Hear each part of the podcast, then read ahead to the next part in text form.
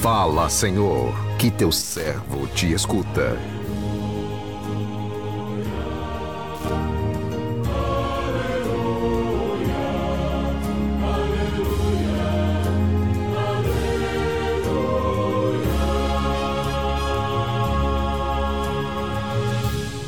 O Senhor esteja convosco, Ele está no meio de nós.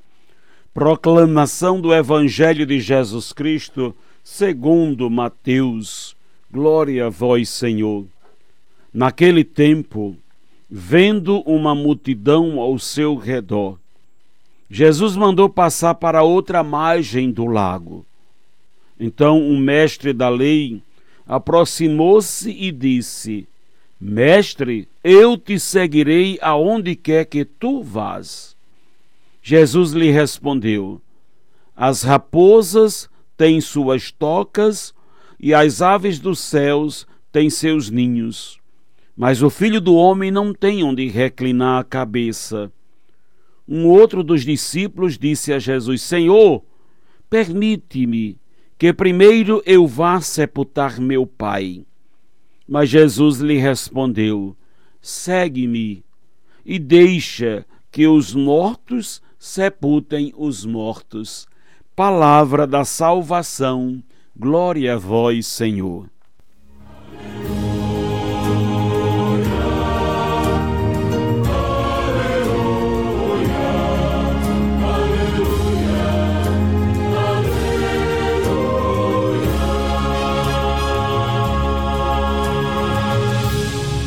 Meu irmão, minha irmã, ouvintes do programa Sim a Vida, passamos uma boa parte da nossa vida preocupados com o futuro ou agarrados no passado. Com isso, deixamos de viver o momento presente, de fazer a experiência do amor de Deus no convívio com os irmãos.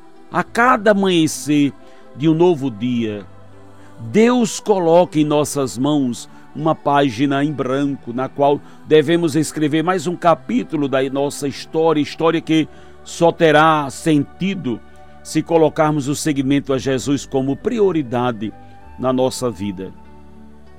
O evangelho que acabamos de ouvir, proposto para a nossa vivência nesta segunda-feira, da 13 terceira semana do tempo comum, deixa-nos uma mensagem desafiadora. Para seguir Jesus é preciso estar disposto a enfrentar desafios. O filho do homem não tem onde reclinar a cabeça. O seguimento a Jesus é exigente.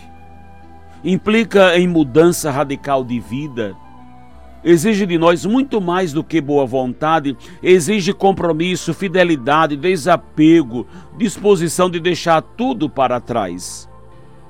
Como sabemos, Jesus é o caminho, a verdade e a vida. A nossa opção por ele tem que ser radical, do contrário, ficamos às margens como meros espectadores dos acontecimentos. Um cristão pela metade, com um pé no barco de Jesus e o outro no mundo, aquele que escolheu a parte mais fácil da fé, que fica só no louvor sem o comprometimento com a vida. Jesus tem várias formas para nos chamar a segui-lo. É importante não deixarmos que o seu chamado fique sem resposta.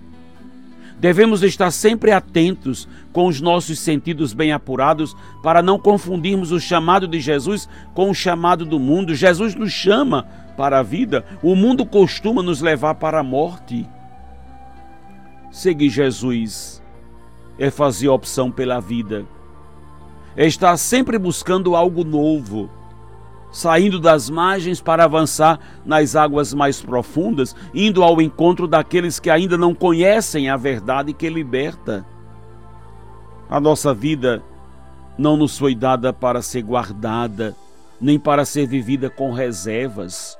Deus quer que todos nós vivamos intensamente. Foi para nos encher de vida que Ele nos enviou o Seu Filho. Jesus veio, veio dar um sentido novo ao nosso existir. Ele nos convida a entrarmos no seu barco, pena que muitos de nós não atendemos ao seu chamado, nos justificando atrás das mais variadas desculpas. Não vou dar conta, vou terminar meus estudos primeiro, vou me aposentar, vou esperar meus filhos crescerem, depois que eu fizer isso ou aquilo. E assim muitos vão arrumando mil desculpas para fugir ao compromisso assumido com Jesus no seu batismo. Mas Jesus não desiste de nós. A todo instante, ele nos chama a segui-lo, não nos iludindo com facilidades, mas nos garantindo uma grande recompensa, a vida eterna como herança. Deus nos favorece todos os meios para vivermos felizes através de um único caminho seguro, Jesus. Com Jesus, nossa vida ganha cor, nossa vida ganha sabor. Veja, que é um mestre da lei, um homem conhecedor da lei, que se aproxima de Jesus e diz: Mestre, eu te seguirei aonde quer que tu vais. Jesus não ilude ninguém, ele não engana ninguém. Tu queres me seguir? Eu te dou a segurança da vida eterna, mas não te dou a segurança material nem afetiva que você tanto anseia. As aves do céu têm seus ninhos, as raposas suas tocas, mas o filho do homem não tem onde reclinar sua cabeça, o filho do homem não se apega a nada, não tem nada, vive despojado. Seguir Jesus é muitas vezes viver na insegurança do mundo em que estamos. Meu Deus, por que estou passando por isso? Por que estou passando por esta provação de não ter as coisas? De forma alguma, não se iluda.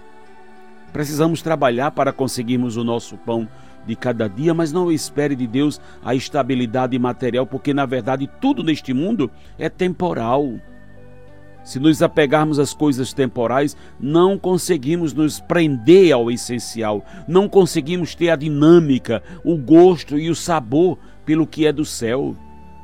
Se vivemos presos e se a nossa vida são as vantagens materiais, não conseguimos seguir Jesus porque ninguém tem neste mundo a estabilidade material como queria ter. Você termina de fazer uma casa que durou uma vida inteira, o seu próximo trabalho agora é viver reparando, consertando, arrumando, reformando, enfim, o que é próprio da vida. Seguir Jesus é trabalhar para ter a vida digna de cada dia. Com certeza, não tenha dúvida, não tenha dúvida nenhuma sobre isso, mas não espere ter a segurança que sempre queremos e buscamos ter.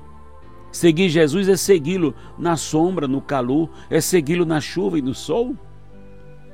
Seguir Jesus é ter momentos onde vamos ter em abundância, mas em momentos não vamos ter nada, como nos diz São Paulo, sei viver na abundância, na carência, sei viver tendo e não tendo. Agora, se você acha que seguir Jesus é sempre ter, é ter aquela é, estabilidade, é ter prosperidade material, é, está tendo um engano, porque ele próprio não teve nenhuma estabilidade material, nenhuma prosperidade, como muitos querem pregar. Jesus, eu vou te seguir, mas primeiro deixa eu enterrar meu pai, ou seja, queremos neste mundo achar que o pai e a mãe não vão morrer. Vamos esperar isso acontecer? Mas às vezes vamos até primeiro do que o pai e a mãe. Não é essa a lógica da vida.